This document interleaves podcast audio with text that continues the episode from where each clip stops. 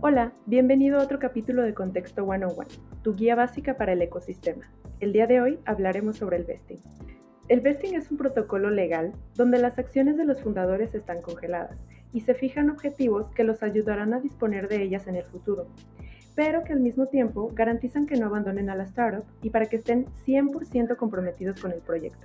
Esto quiere decir que si no cumplen con los objetivos o deciden salirse de la compañía, sus acciones se liquidarán o podrán ser compradas por los demás miembros a un menor precio.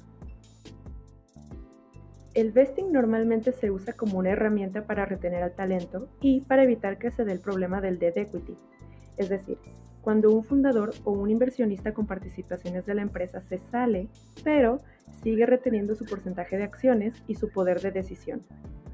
¿Cuál es su formato?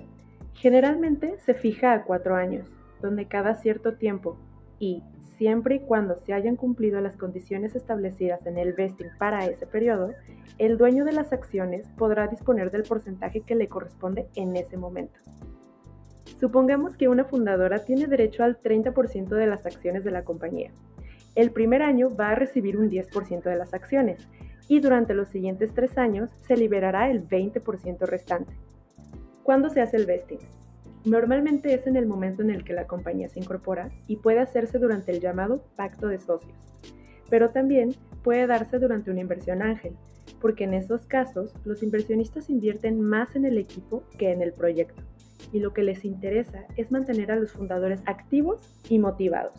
Un acuerdo de vesting también puede suceder durante una acquihire, pues durante estos eventos lo que se busca es absorber al talento de otra compañía, y para retenerlo las acciones de cada uno de los socios se condicionan con base en su permanencia y compromiso en la empresa.